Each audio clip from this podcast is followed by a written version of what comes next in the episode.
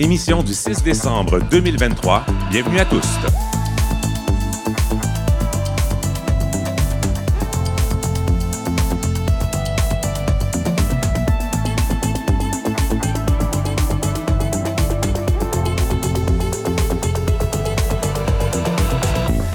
Kim Roy-Grenier au microphone. Euh, Aujourd'hui à l'émission, retour sur ce concert de dénonciation depuis l'annonce de la composition du comité de sages sur les questions d'identité de genre. Les trois membres du comité sont cisgenres, une décision du gouvernement caquiste qui passe difficilement dans nos communautés. Au nombre des critiques, l'Alliance euh, Arc-en-Ciel de Québec, nous recevons euh, ce soir son président, Dave Tr- Tremblay. Bonsoir, Dave. Bonsoir. Pouvez-vous vous décrire et nous partager vos pronoms? Oui, en fait, euh, il, accord euh, masculin. Euh, je suis une personne cis blanche. Je, je m'entends quand même en retour, je suis désolé. Ah, on va essayer de fermer mon micro pendant que vous répondez à mes questions, que ce soit plus agréable. Euh, oui, vous alliez Oui, dire? merci. Oui, donc c'est ça, je suis une personne cis blanche, je suis avocat, je suis impliqué à l'Alliance Arc-en-Ciel depuis euh, maintenant euh, 2014. Également, je suis président du conseil d'administration depuis 2021. Que voilà un cours descriptif de ma personne. Vous pouvez me suivre sur les réseaux sociaux si vous voulez plus de détails. Et qu'est-ce que ça veut dire pour vous faire partie des communautés LGBTQ+. Euh, pour moi, faire partie euh, des communautés LGBTQ+, en fait, c'est faire partie de quelque chose de plus grand que moi. C'est de faire partie d'une belle et grande famille. On est tous des personnes distinctes, on est tous des personnes uniques, puis on s'entraide, on a des points communs, puis on fait ensemble. Puis c'est- ça pour moi, faire partie des communautés LGBTQ+. Quelle a été votre première réaction quand vous avez appris la nouvelle euh, mardi matin sur la composition du comité de sages? J'ai été euh, très déçu, honnêtement, de voir justement que c'était trois personnes qui n'étaient pas expertes euh, en matière de diversité sexuelle et de pluralité de genre. Également, c'était des personnes qui n'étaient pas concernées par ces questions-là, qui ne faisaient pas partie des communautés.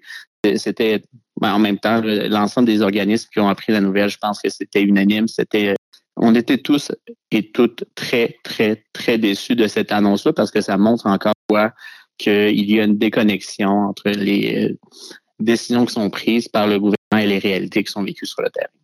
On approfondit le sujet dans quelques instants. Et puis par la suite, nous aurons un panel sur les relations israélo-palestiniennes et le mouvement de solidarité queer. Deux militantes vont se joindre à nous un peu plus tard, là, mais pour le moment, sur scène, il y a Bison Rose du collectif queer anticapitaliste Pink Bloc, à qui nous avons accordé l'anonymat pour des enjeux de sécurité. Bonsoir, Bison. Bonsoir, Kim. Euh, Pouvez-vous nous décrire, euh, ben, vous décrire en fait et nous partager vos pronoms? Oui, donc euh, je m'appelle Bison Rose. Je suis alliée blanche transféminine. J'utilise les pronoms YEL avec les accords au féminin. Euh, je suis habillée en anonymat en rose. Je porte un coiffé rose et des lunettes fumées. Et qu'est-ce que ça veut dire pour vous faire partie des communautés LGBTQ+. Euh, pour moi, euh, ben, une grande partie de, de mon expérience queer, c'est la politique, la solidarité, l'activisme queer, euh, mais aussi euh, un sentiment de communauté, un, sens- un sentiment de convivialité euh, entre personnes queer. Qu'est-ce qui vous a amené justement vers le militantisme, l'activisme?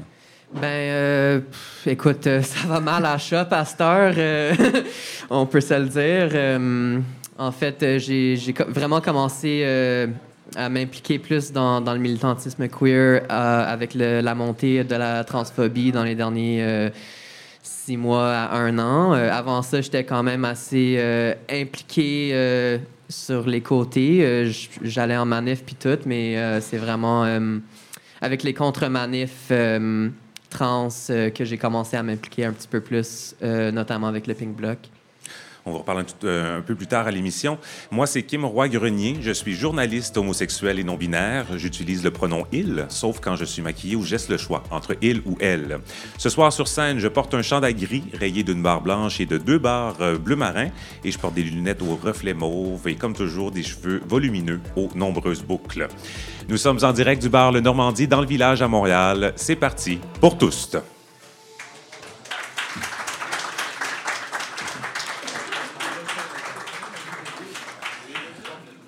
Au lendemain de l'annonce des membres du comité de sages sur l'identité de genre, le mécontentement ne faiblit pas dans la communauté. Euh, tout au long de la journée, mardi, de nombreuses organisations LGBTQ+ ont dénoncé les choix du gouvernement, qui n'a inclus ni personne de la diversité de genre, ni personne experte de ces questions dans le comité. Euh, qui sont donc ces sages? D'abord, l'ex-présidente du Conseil du statut de la femme, Diane Lavallée, qui, qui en est la présidente, le constitutionnaliste Patrick Taillon et le médecin de famille Jean-Bertrand Trudeau. On en discute avec le président de la Alliance Arc-en-Ciel, euh, organisme LGBTQ+, de Québec, Dave Tremblay. Rebonsoir, Dave.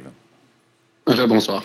Alors, parlons d'abord de cette non-représentativité de la diversité de genre au sein du comité, parce que c'est vraiment une des critiques euh, principales là, qui, a, émergé hier.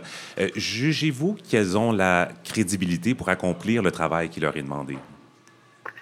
C'est malheureux parce que c'est des personnes de qualité, mais malheureusement, elles n'ont pas justement cette crédibilité-là parce qu'elles ne sont pas expertes et elles n'ont pas également, elles ne sont pas concernées par les questions. Donc, il y a un manque de légitimité, vous trouvez? Exactement, il y a un manque de légitimité de ces personnes-là. Je, m'excuse, est-ce que ça va être possible de recouper ton micro? Oui, parfait. Mon collègue a entendu le message. Merci. Oui, euh, je, suis désolé parce que c'est difficile de s'entendre en retour de son. En fait, c'est ça, je trouve vraiment qu'il y a un manque de crédibilité de la part de ces trois personnes qui ont été nommées, qui peuvent avoir des candidatures même de qualité, mais qui ne peuvent pas se prononcer sur des questions dont ils ne connaissent malheureusement pas le sujet, puis ils ne font pas partie, n'ont pas la sensibilité euh, que justement les personnes du milieu pourraient avoir sur lesquelles ils vont avoir nécessairement des angles morts, des mauvaises compréhensions, il y a un grand processus d'apprentissage aussi que ces personnes-là vont devoir faire pour acquérir un certain, des certaines connaissances sur ces sujets-là. Donc, euh, pour nous, effectivement, il y a un enjeu de crédibilité et de légitimité. Le gouvernement euh, devait se douter quand même que cette annonce allait être plutôt mal accueillie, euh, notamment parce qu'il savait que les communautés s'attendaient à être représentées. Vous-même, en tant que président de l'Alliance Arc-en-Ciel, euh, vous avez écrit au gouvernement cet automne pour partager vos craintes. comment vous recevez cette forme d'affront? Ben, en fait, je, le reçois. Puis moi, on a envoyé une lettre parce qu'on se souviendra au début, on, on, a entendu parler des premiers balbutiements de ce projet-là. Ça devait être un comité d'experts. Puis à un moment donné, on a entendu que c'est devenu un comité de sages. Donc là, c'est devenu inquiétant pour nous, du moment où il n'y avait plus euh, les connaissances, il n'y avait plus d'experts qui allaient se prononcer sur le sujet. Donc, on a écrit un au premier ministre, on a mentionné justement que ça devait être des personnes expertes, ça devait être des personnes qui étaient issues de la diversité sexuelle et de la pluralité de genre. Le gouvernement s'est fait répéter les mêmes choses par le Conseil québécois LGBT. Puis on a quand même décidé d'ignorer euh, ces situations-là, cette, euh, cette problématique-là de crédibilité, de légitimité. On, ignore les raisons pour lesquelles justement le gouvernement ne voulait pas de personnes euh, qui connaissaient les sujets de manière justement scientifique, avec des, préoccupations puis des connaissances sur les enjeux LGBTQ+. La ministre de la Famille, Suzanne Roy, et la présidente du comité de sages, Diane Lavallée, ont refusé nos demandes d'entrevue pour l'émission de ce soir. Euh, en point de presse hier, Diane Lavallée a, quand même reconnu qu'il aurait été probablement, entre guillemets, euh, impensable qu'un comité étudiant la condition féminine, par exemple, ne comporte aucune femme dans ses rangs. Euh, s'il n'y a pas cette euh, tolérance-là, ou en fait, s'il y a plutôt cette euh, intolérance-là pour un comité qui représente, en fait, qui étudie les, la condition féminine, pourquoi est-ce que pour les communautés LGBTQ+, on la tolère, cette non-représentativité-là? Bien, je pense qu'on ne la tolère pas dans un premier temps. Elle nous est imposée.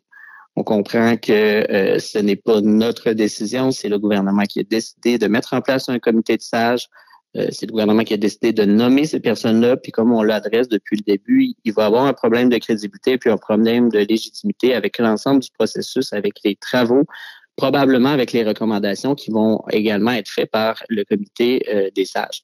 Donc, à partir de ce moment-là, non, on ne, l'accepte pas. Il nous est imposé. Puis je pense que, euh, certes, il va y avoir une présence du Conseil québécois, un devoir de collaboration, mais c'est pas suffisant à notre avis. Euh, est-ce que c'est un peu électoraliste? Euh, c'est de chercher à parler à son public directement en nommant justement le trois personnes qui rejoignent peut-être un peu plus le, cible électoral de la CAQ possible, mais du moins, là, ça ne nous satisfait pas, nous, les communautés. Vous avez parlé de, la collaboration qui va exister entre ce comité de sages et le Conseil québécois LGBT. Euh, vous voyez ça d'un bon œil, légèrement rassurant, euh, mais vous avez parlé en fait que ça reste un peu insuffisant.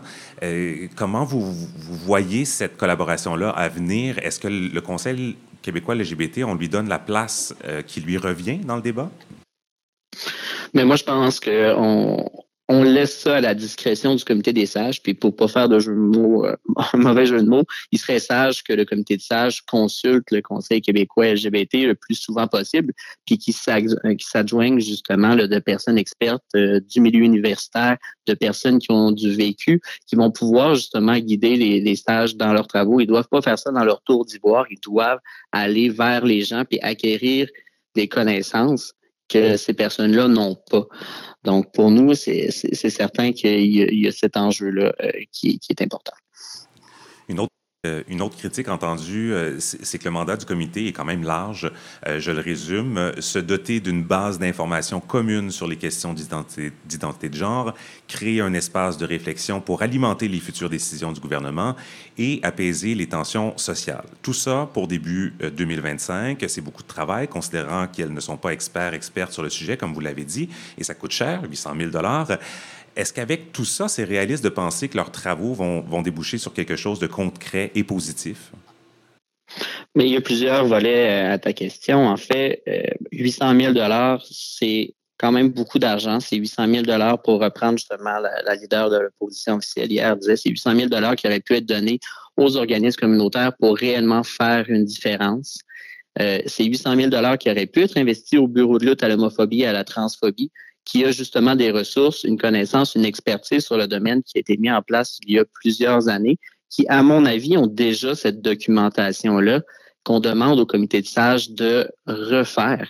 Donc, c'est 800 000 qu'on tire un peu dans le feu, si on me permet l'expression. Puis, ce n'est pas justement euh, raisonnable de dépenser des fonds publics sur c'est euh, sur, un comité qui n'est pas légitime, qui n'est pas crédible, qui va refaire un peu le travail qui existe déjà par un organisme gouvernemental bien établi, qui a le respect justement aussi, là, qui travaille en collaboration avec les organismes LGBT au Québec.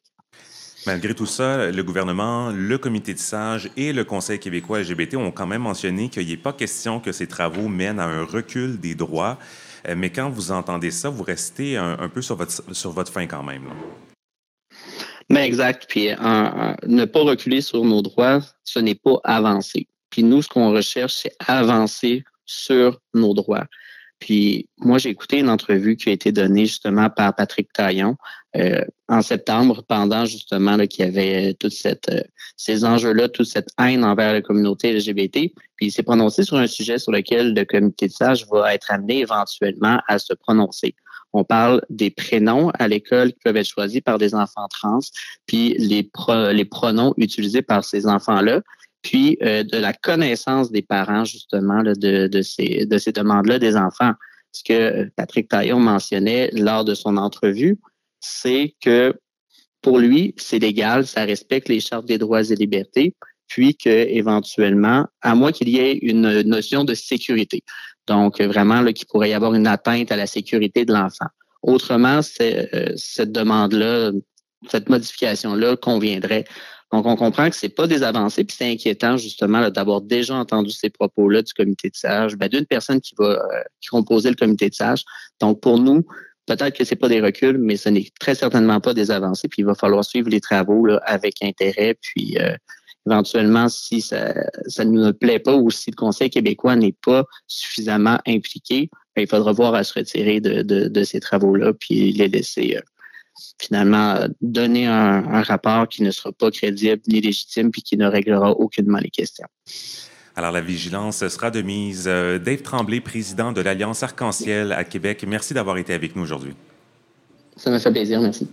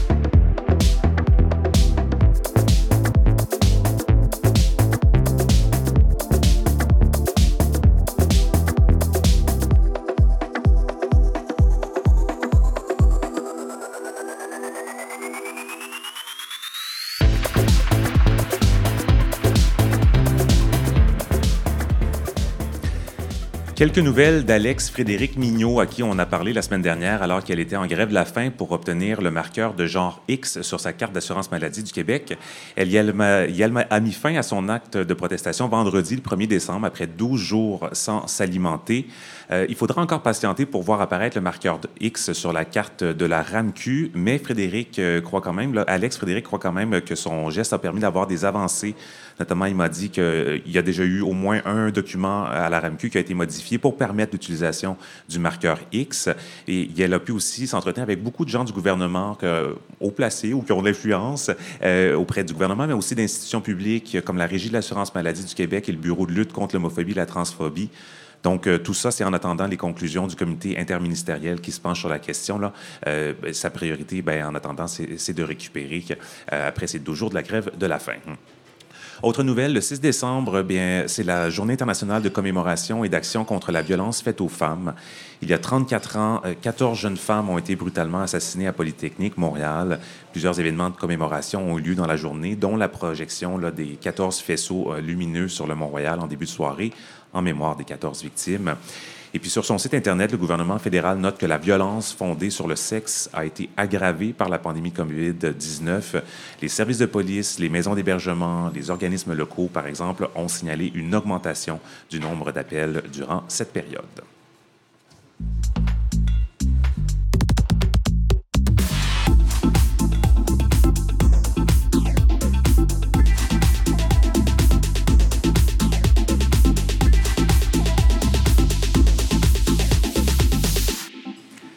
Deux mois après l'attaque du Hamas en Israël, c'était le 7 octobre, nous allons plonger dans les euh, relations israélo-palestiniennes à travers le regard et le vécu de trois militantes queer pro-palestiniennes. Dans les deux derniers mois, il y a un mouvement international de solidarité queer qui s'est organisé et qui a pris la parole publiquement euh, pour dénoncer le sort réservé au peuple palestinien par Israël. Nous joignons d'abord par téléphone Nelly, militante arabe queer. Bonsoir Nelly. Bonsoir. Est-ce que vous pouvez vous euh, décrire et nous partager vos pronoms? Euh, oui, donc euh, ça, je suis Nelly, comme vous avez dit, mes tantes queer arabes d'origine arabe et mes pronoms sont elles. Qu'est-ce que ça veut dire pour vous faire partie des communautés LGBTQ? Qu'est-ce que ça veut dire de faire partie des communautés LGBT+. Euh, ben en fait, euh, je dirais en premier lieu, c'est pour moi être queer, c'est politique. Donc, euh, je vais citer une phrase fameuse en anglais qui dit que not gay as in happy, but queer as in free Palestine. Donc, traduit de façon très brute, c'est pas gay euh, comme synonyme à euh, être heureuse, mais queer comme, comme euh, la Palestine sera libre. Voilà. Et aussi au téléphone, la cofondatrice de Moubadarat, un collectif pour personnes LGBTQ, des régions arabophones, Mariam Manaï. Bonsoir. Bonsoir, Kim. Bonsoir, tout le monde. Alors, Mariam, est-ce que vous pouvez vous décrire et nous partager vos pronoms? Oui, bien sûr. Euh, ben, je m'appelle Mariam Manaï. J'utilise les pronoms yel et elle. Euh, je suis nord-africaine, non-binaire, lesbienne, musulmane et militante pour les droits des communautés LGBTQ+. Je suis également euh, membre fondateur de Moubadarat et d'autres organismes communautaires. Je porte un, un chandail bleu ciel et euh, une koufia palestinienne noir et blanc. Et euh, euh, je suis actuellement dans ma chambre. Et qu'est-ce que ça veut dire pour vous faire partie des communautés LGBTQ+. Oh bon Dieu. pour moi, faire partie de cette communauté et être queer en soi-même, c'est tout d'abord être fidèle à soi-même, être authentique, être euh, à l'écoute de l'autre et euh, être aussi fidèle aux, euh, aux causes justes. et bon, je l'ai mentionné, vous êtes cofondatrice de Moubadarat. il y a probablement plein d'auditeurs et auditrices qui n'ont pas entendu parler de, cette, de ce collectif, cette organisation. Est-ce que vous pouvez nous, nous dire un peu qu'est-ce que c'est et comment c'est né? Oui, bien sûr. En fait, euh, l'idée de Moubadarat a commencé quand on a euh, perdu quelques personnes de notre euh, communauté euh, LGBTQ+, ici au Canada, euh, comme quand on a perdu la militante égyptienne Sarah Egazi, la femme trans Iliana, en plus avec l'isolement, la pandémie, etc donc ça, c'était vraiment le début de euh, l'initiative Moubadarat. Euh, juste un peu pour, euh, pour aussi expliquer c'est quoi Moubadarat pour les gens qui nous écoutent aujourd'hui. C'est un groupe grassroots qui est constitué des personnes qui vivent en asile ici au Canada et qui sont en provenance des régions qui parlent la langue arabe, donc des régions arabophones. Euh, pas toutes les personnes qui font partie de euh, Mubadarat s'identifient comme arabes, mais on partage quand même euh, euh, la langue arabe comme langue commune de communication. En gros, Mubadarat est un espace sécuritaire euh, qui nous permet en tant que queer arabophone de pratiquer notre langue, de conserver euh, notre culture et euh, c'est là, en fait, où on peut être euh, soi-même. Puis l'autre élément, c'est que l'initiative Moubadarat, en fait, le nom Moubadarat, ça veut dire initiative au pluriel en français et ça reflète en fait sa méthode de travail. Donc, les personnes qui sont membres de Moubadarat, euh, ils viennent avec leur initiative et on essaye collectivement de trouver des moyens et des méthodes pour soutenir ces personnes à réaliser ces, euh, ces initiatives-là. Et, et ça fait quatre ans en fait qu'on qu travaille. Parfait. Et aussi, nous retrouvons Bison Rose, militante queer, membre du collectif révolutionnaire anticapitaliste Pink Bloc. Rebonsoir, Bison. Rebonsoir. Alors là, la table est mise. Euh, vous connaissez euh, tout le monde avec qui on parle autour de la table. En fait, elle est presque mise. Parce que ma première question, euh, Nelly, elle est pour vous. J'aimerais qu'on qu permette à nos auditeurs, auditrices de se mettre en contexte. Est-ce que vous pouvez nous expliquer ce que vous dénoncez et ce que vous revendiquez? Oui, ben, euh, premièrement, je, voudrais peut-être commencer avec le fait qu'on parle d'un génocide. On parle d'un génocide par une entité zioniste euh, occupante de la Palestine euh, qui euh, vraiment occupe les terres palestiniennes depuis plus de 75 ans. Et ce qui se passe présentement à Gaza, c'est euh, une euh, totale destruction de euh, la, fibre de, la, civilisation et de la population de Gaza. Juste pour vous donner un exemple, et ça c'est des nouvelles très fraîches, Israël a détruit les archives centrales de la ville de Gaza. Donc, ça efface des milliers de documents historiques de l'histoire de la ville dont certains sont, sont vieux de plus de 100 ans.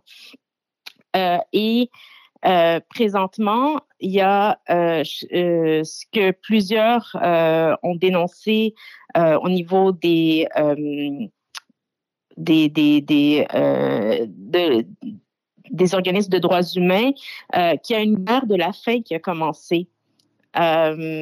donc, Israël n'a non seulement euh, bombarder et tuer et euh, mutiler des centaines de milliers de personnes euh, et déplacer. Mais maintenant, on est dans une phase où c'est pas juste les bombardements qui vont tuer les gens. Le fait qu'Israël coupe reste de nourriture pousse les habitants dans les, dans les refuges euh, à se battre pour la nourriture. Donc, on, on, you know, avec ce qui se produit, il n'y a pas seulement la nourriture, il y a l'eau, il y a le carburant, il y a l'électricité, il y a euh, tout, tout, tout ce qui, nous permet de communiquer. Internet euh, est, est complètement, reste complètement assiégé et coupé de tout cela. Et ça fait en sorte, en fait, que je pense que les gens n'arrivent pas à, imaginer l'ampleur des destructions à Gaza.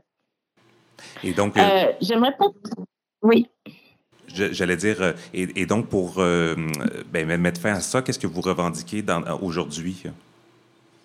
Oui, ben en fait, ce serait euh, que c'est pas une crise. Il s'agit pas d'une catastrophe naturelle. Il s'agit vraiment d'une décision humaine délibérée, calculée par des responsables israéliens et une société en fait coloniale raciste euh, qui encourage à agir ainsi euh, et qui aurait pu être évité tout ça. Donc, ce qui est nécessaire présentement, c'est un cessez-le-feu immédiat et total euh, de mettre fin au siège euh, et, lever le blocus sur Gaza, de sanctionner Israël, puis en fait de, de, libérer la Palestine en mettant une fin, une fin totale à l'occupation de la Palestine. Et puis comment euh, vous vivez tout ce qui se passe au Proche-Orient ici en tant qu'arabe queer? Ben, c'est en tant qu'humaine, euh, en fait, euh, c'est difficile, c'est rageant, c'est c'est plusieurs choses en même temps. Euh, c'est aussi politique de façon plus large. le fait que qu'Israël utilise les identités de personnes queer pour se pour redorer l'image d'Israël est complètement révoltant. Euh, je, pourrais parler de, de pinkwashing, par exemple, euh, qui est en fait une grande stratégie menée, organisée, financée par l'État zioniste, euh, par l'intermédiaire euh, du ministère des Affaires étrangères, du ministère du Tourisme, de nombreuses autres entités, comme des entreprises de relations publiques en Amérique du Nord et des groupes LGBT israéliens. Puis en fait, l'idée, c'est vraiment d'utiliser les droits des personnes LGBT pour, en quelque sorte, vraiment redorer l'image d'Israël comme étant genre un endroit fun, fabuleux, moderne, démocratique. Euh, et au final donner cette image d'Israël comme étant un pays tolérant aux causes LGBT. Euh, mais en fait, le pinkwashing, euh, ce que ça dit aux communautés LGBT en Amérique du Nord et en Europe, c'est nous sommes gay friendly et à cause de cela, vous devez nous soutenir tout en leur demandant d'ignorer les crimes de guerre d'Israël, les violations du droit international, l'occupation de la Palestine pour les plus de 75 ans dont j'ai parlé. Euh, donc, c'est vraiment une stratégie qui est utilisée pour comme changer l'image d'Israël comme lieu de guerre, d'occupation, de colonisation, pour la remplacer avec une image plus moderne et amicale, euh, qui parle à des personnes ayant des politiques supposément plus libérales, puis en fait, c'est un, moyen de rendre le zionisme plus attrayant euh, pour des communautés LGBT. Puis c'est vraiment révoltant parce qu'en en fait, euh, si, si tu parles à des personnes palestiniennes queer, et elles existent, euh, elles ne peuvent jamais accepter aucun effort pour ou être complices avec l'effort de normaliser Israël. Les, les militantes, puis les militants anti-pinkwashing, disent que tout le monde, en fait, devrait combattre, et résister tout effort de normalisation, puis euh, pour mettre fin à, l'occupation et à l'apartheid. Donc, dans cette logique, en fait, tout effort de pinkwashing euh, qui n'est pas contré est une violence coloniale contre les colonisés. Puis en fait, les personnes palestiniennes queer euh, disent que en fait, c'est pas correct pour les personnes LGBT par exemple, de venir en Israël puis de danser avec d'autres personnes queer dans des fêtes LGBT à Tel Aviv, tout en sachant que ces mêmes personnes LGBT israéliennes peuvent être les mêmes soldats qui tuent des enfants dans différents quartiers en Palestine. Donc, en fait, le, pinkwashing, là, c'est une violence coloniale qui est tellement insidieuse sur les corps des personnes queer palestiniennes euh, parce qu'elle, en fait, elle vise à renforcer plein de mythes. Euh, comme quoi euh, la seule chose dont les, personnes queer palestiniennes devraient supposément se libérer, c'est l'oppression et l'homophobie, la transphobie, tandis qu'on sait que l'homophobie, la transphobie, toutes ces oppressions, c'est n'importe quelle personne queer sur la planète qui euh, euh, qui les fait face à, à ces oppressions-là. La différence, c'est qu'Israël, en fait, tente de vendre un rêve inatteignable aux personnes palestiniennes queer. C'est cette espèce de fantasme que le, colonisateur détiendrait la liberté en leur faisant euh, rêver d'aller en, Israël, en Israël, à Tel Aviv, alors que c'est illégal pour des personnes palestiniennes euh, qui vivent dans les frontières de 1967 et à d'aller vivre en Israël. Justement, j'aimerais peut-être, Nelly, euh, justement parler un peu plus de, de, cette euh, communauté queer palestinienne avec une autre invitée autour de la table, Manaï, puisque, dans le fond, vous la connaissez quand même bien, cette communauté queer palestinienne. comment elle est? Bonne question. Ben, en fait, Kim, c'est très important d'abord de commencer par dire euh, que, et là, là où je rejoins Nelly, en fait, dans ce qu'elle venait de partager, c'est que les forces d'occupation israéliennes essayent de se donner cette belle image euh, par rapport aux droits et aux personnes LGBTQ+, qui est vraiment très, très loin de la réalité. En fait, euh, l'occupation euh, euh, israélienne utilise, par exemple, l'orientation sexuelle et l'identité de genre des personnes queer palestiniennes comme outil de menace. En fait, si ces personnes refusent d'être instrumentalisées comme des agents d'information secrète, ces personnes par exemple, se font outer à leur famille à leur quartier, puis peuvent subir de euh, toutes sortes de violences inimaginables des forces d'occupation israéliennes. Euh, je vous donne un simple exemple. Très, très récemment, euh, une femme trans nommée Zeava, qui, qui était âgée de, de 22 ans, qui s'est suicidée récemment en octobre à Haïfa,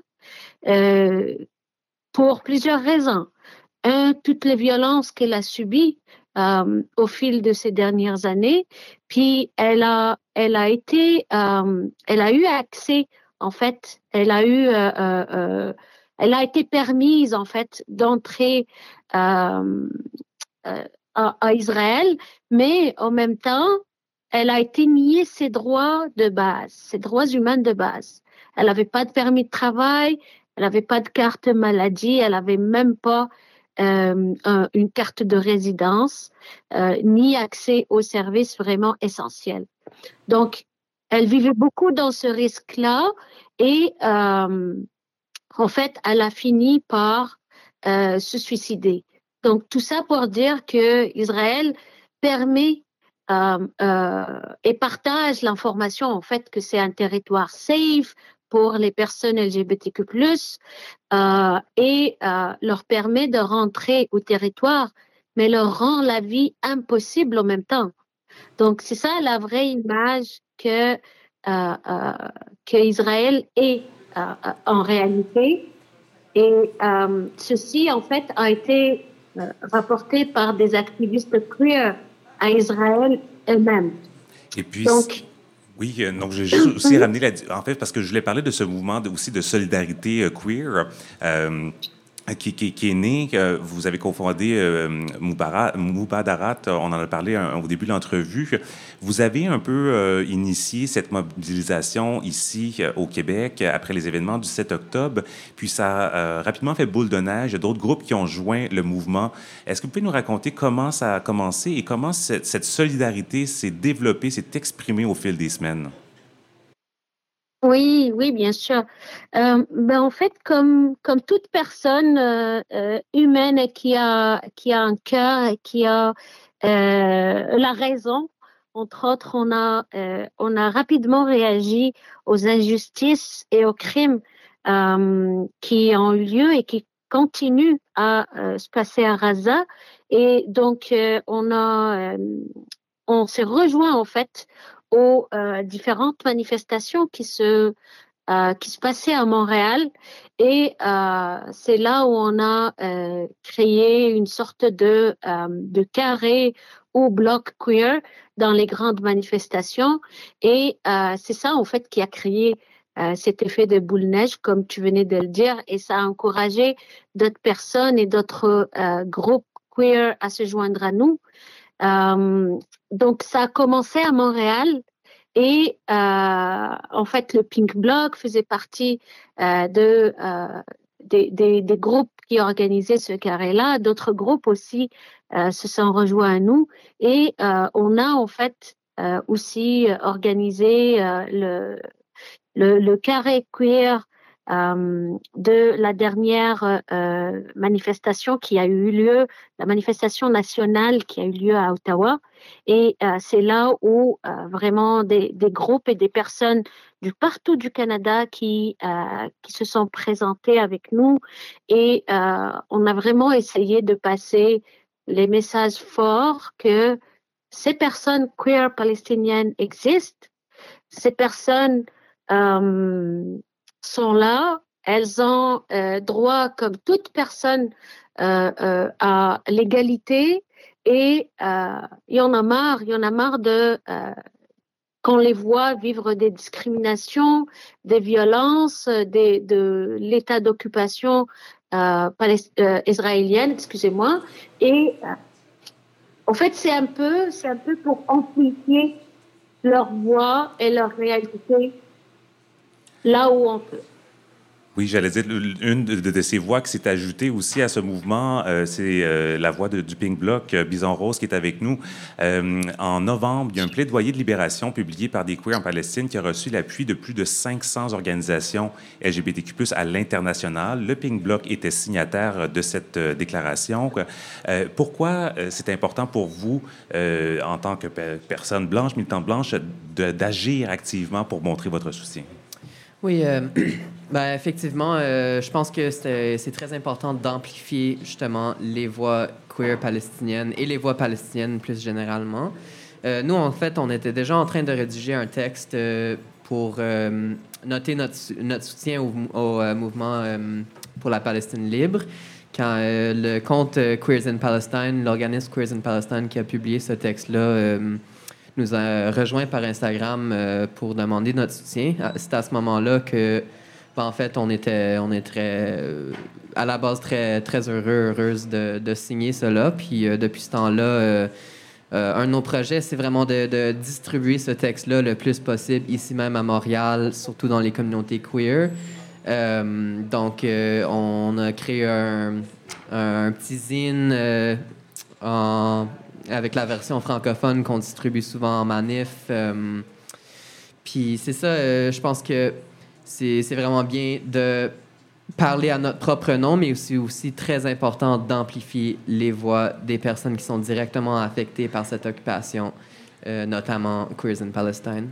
Puis, en fait, c'est ce lien-là de solidarité entre la communauté queer et euh, les Palestiniens, euh, il n'est pas nécessairement nouveau. Là. C'est pas parce qu'il y a une déclaration 500 que ça commence aujourd'hui. Ça fait quand même déjà quelques décennies qu'on peut retracer euh, les premiers signes de cette solidarité-là.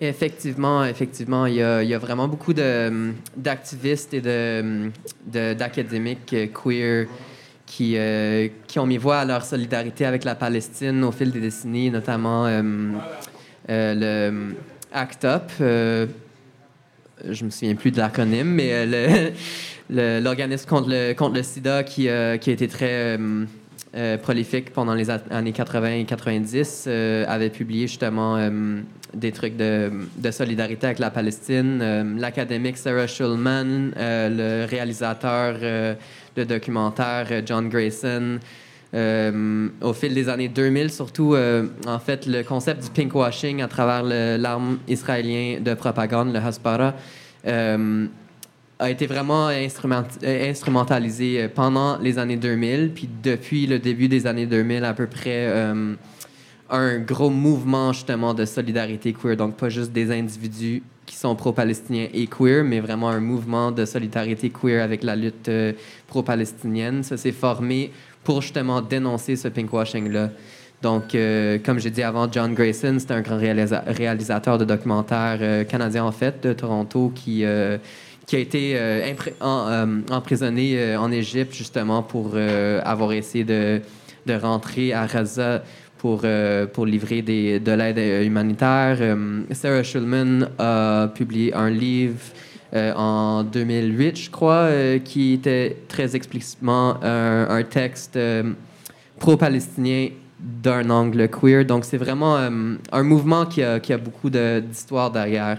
et surtout dans les milieux très politisés, queer, queer anticapitaliste, queer leftiste. par exemple, au Pink Bloc,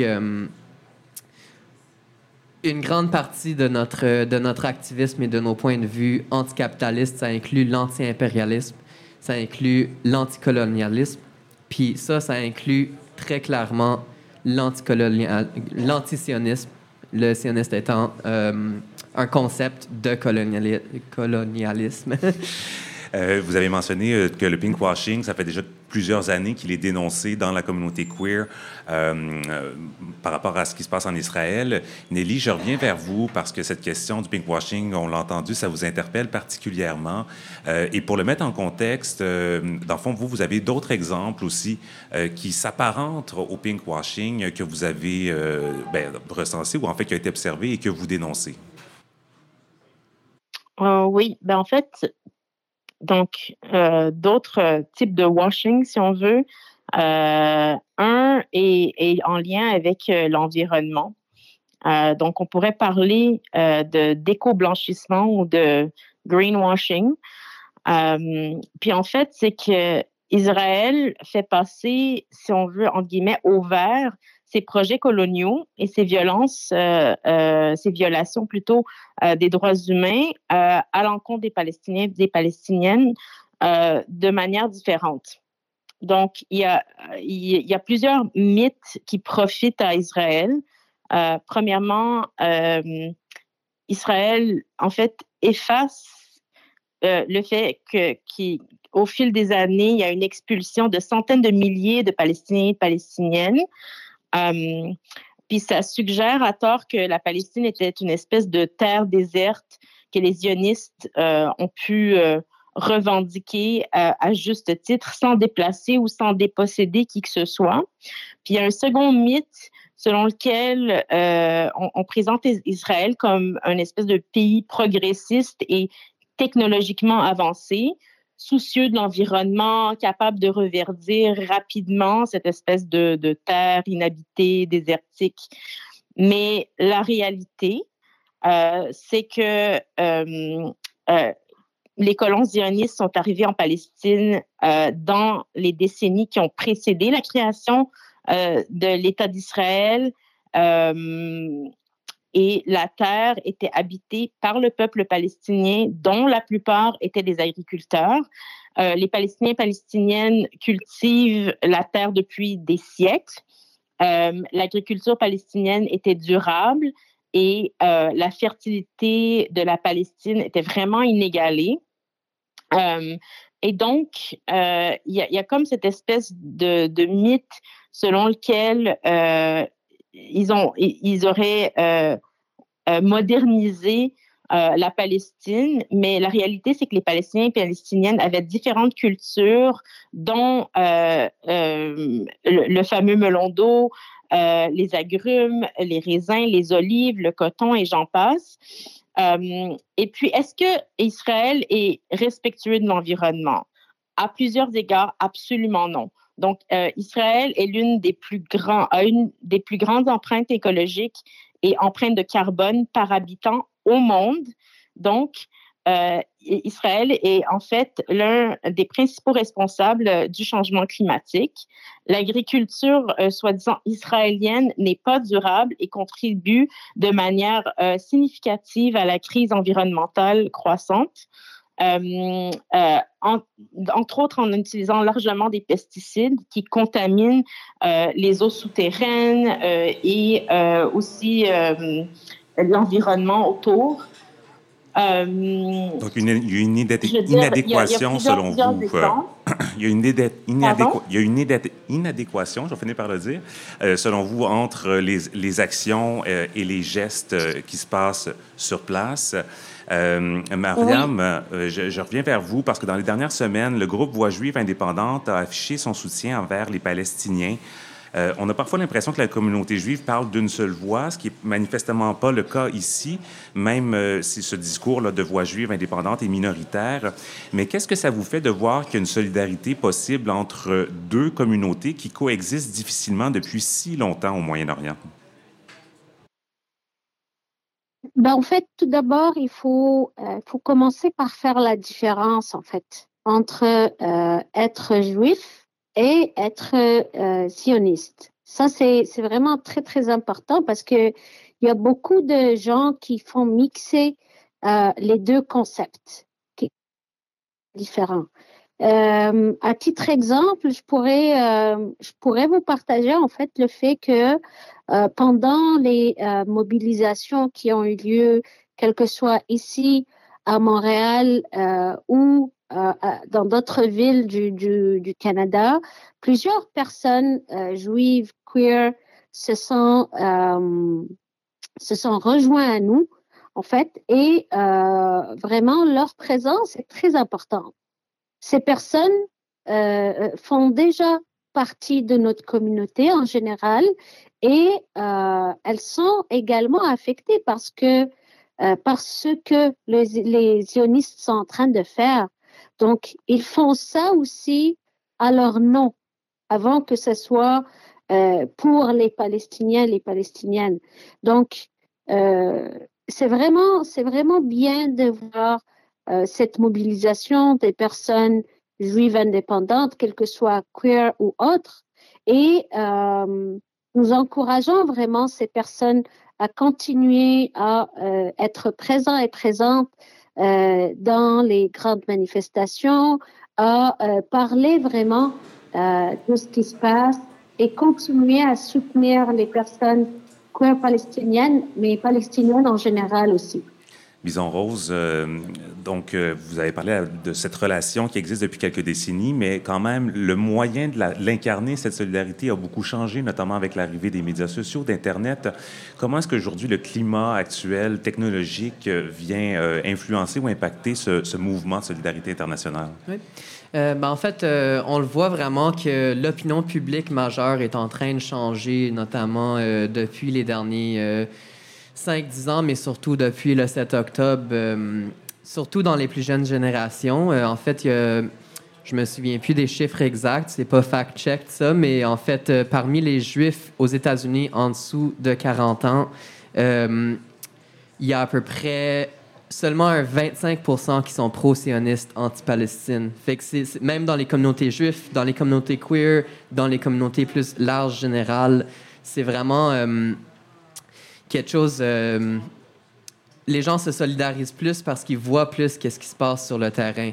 Fait que justement, avec euh, l'arrivée des médias sociaux, euh, c'est vraiment plus facile pour des gens sur le terrain, que ce soit en Cisjordanie, que ce soit en Jérusalem, que ce soit à Gaza, à partager leurs histoires. Et c'est sûr que ça rend l'affaire beaucoup plus difficile quand Israël est en train de bloquer l'Internet à Gaza. Mais même avec ça, il y a des manières de soutenir euh, les journalistes indépendantes euh, euh, palestiniennes, entre autres à Gaza. Euh, on peut les envoyer des cartes SIM prépayées euh, virtuelles qui peuvent servir à avoir accès à Internet. Fait qu'à travers des plateformes comme TikTok et même Instagram, il y a beaucoup moins de censoria. Il y, y, a encore beaucoup de censoria sur les deux plateformes et toutes les autres plateformes mainstream Internet, mais versus euh, le forme de partage d'informations propagée par euh, les médias mainstream, euh, mettons euh, nouvelles télévisées, journal, où le partage d'informations est beaucoup plus centralisé. Là, dans ce cas-là, c'est beaucoup plus facile de contrôler le narratif. Donc, dans les médias, sur, surtout occidentaux, au fil des décennies, il y a plusieurs a, dynamiques en même temps qui, euh, ça, qui sont un, en force. Il y a un biais très fort euh, pour l'Israël dans les médias mainstream. Mais là, on voit dans les médias sociaux, on voit que la nouvelle génération est beaucoup plus ouverte aux enjeux de justice sociale et anticoloniale. Et en même temps que c'est beaucoup plus facile pour les gens directement affectés à communiquer qu'est-ce qui se passe sur le terrain, justement? Donc, il y a des canaux traditionnels, il y a des canaux plus émergents, et c'est pas nécessairement la même dynamique qui s'exprime sur chacun de ces canaux-là. Effectivement, il y, a, il, y a une, il y, a, une, forte indépendance de, de justement, de partage d'informations sur ces plateformes. Mariam, euh, vous aviez euh, quelque chose à, en fait à dire sur en fait comment vous vous sentez entendre que, que, personne ici au Canada dans cette dynamique aussi internationale de diplomatie. comment vous vous sentez quand vous voyez le gouvernement canadien, peu importe que ce soit les décisions qui ont prises dans les dernières semaines ou des déclarations, comment vous réagissez à tout ce qui s'est passé? Mm-hmm. Ben, en fait, c'est personnellement, d'abord, je le vis très, très mal. Et euh, même collectivement, en tant que personne euh, migrante ici, pro-palestinienne, euh, on le vit très, très mal. Euh, on, est en fait témoin du Canada, pays où on réside actuellement, être un pays complice des atrocités commises par les sionistes. Tout le monde le sait et le dit le Canada finance clairement l'État zioniste et aide et, militairement. Euh, et, j'en passe. Euh, les sortes d'aides sont, vraiment multiples. Euh, le Canada est également en silence absolu à l'égard des crimes qu'Israël continue à commettre en fait en Palestine, à Gaza actuellement. Puis ça me désole vraiment la réaction d'indifférence du Canada euh, quant à, ce qui se passe à Gaza actuellement, aux enfants, euh, à la population en général à Gaza, on a vu une réaction complètement différente, mais vraiment différente quand euh, on parlait du conflit entre la Russie et l'Ukraine. Donc, le Canada a clairement ouvert ses portes grandement pour accueillir les personnes ukrainiennes. Par contre, on voit actuellement aucune action humanitaire qui n'a eu lieu à l'égard des personnes palestiniennes, euh, ni de programme euh, d'aide humanitaire spéciale, ni quoi que ce soit.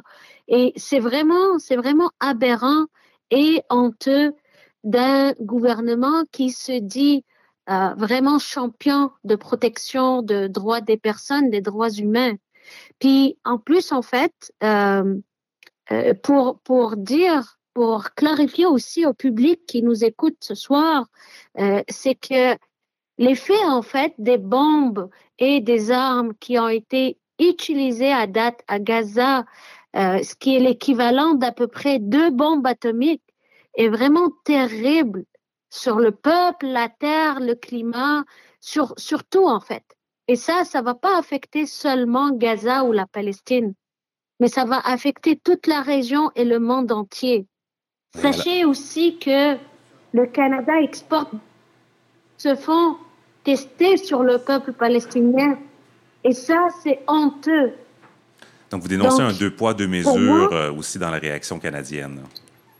Oui, oui, c'est vraiment. Euh, on demande vraiment une, une clarté de euh, décision politique de euh, d'équilibre en fait de décision.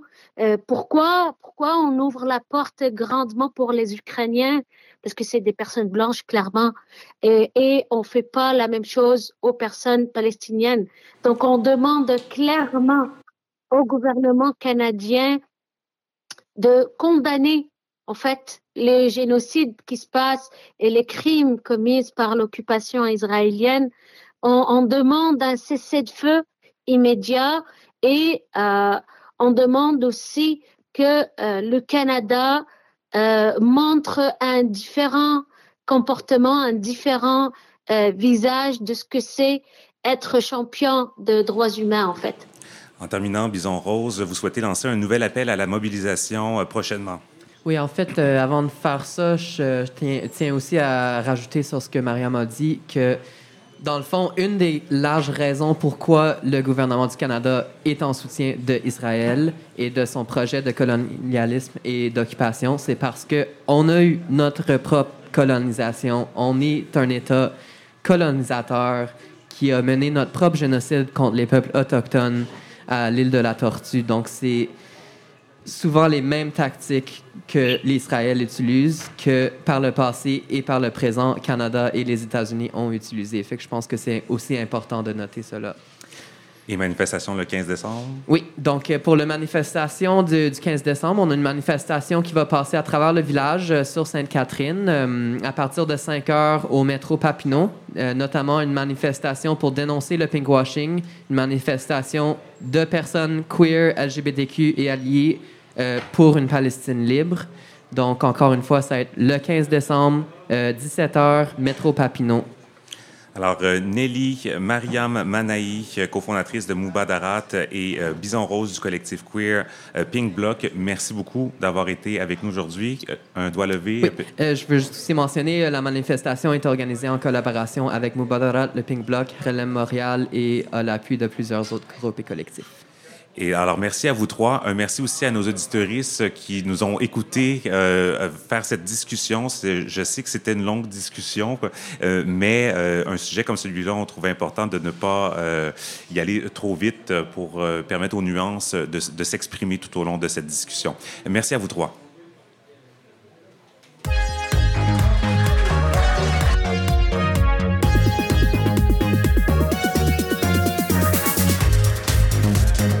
C'est déjà le mot de la fin. Je vous rappelle que la semaine prochaine, c'est notre dernière émission avant les vacances des fêtes. Alors, c'est la dernière occasion en 2023 de venir nous joindre, euh, vous joindre à nous au bar Le Normandie dans le village à Montréal. Mais pas la dernière occasion puisque, euh, bien, on vous reviendra euh, après les fêtes vers la fin janvier. D'ici là, on vous prépare une autre émission spéciale la semaine prochaine avec toute l'équipe culturelle. Alors, soyez des nôtres. En attendant, abonnez-vous à nos comptes Spotify, Apple Podcast, YouTube, Instagram, Facebook et TikTok. On va continuer à les, à les alimenter durant notre pause là, euh, jusqu'à la fin janvier. Je remercie notre premier invité ce soir, euh, Dave Tremblay, président de l'Alliance Arc-en-Ciel de Québec. À la technique ce soir, Chant Abralian et l'interprète en langue des signes. Euh, tout un défi ce soir, mais elle a réussi avec brio, semble-t-il. Marie Penel. Merci beaucoup, Marie. Ici Kim Roy-Grenier, au nom de toute l'équipe de tous, merci d'avoir été avec nous et je vous dis à la semaine prochaine.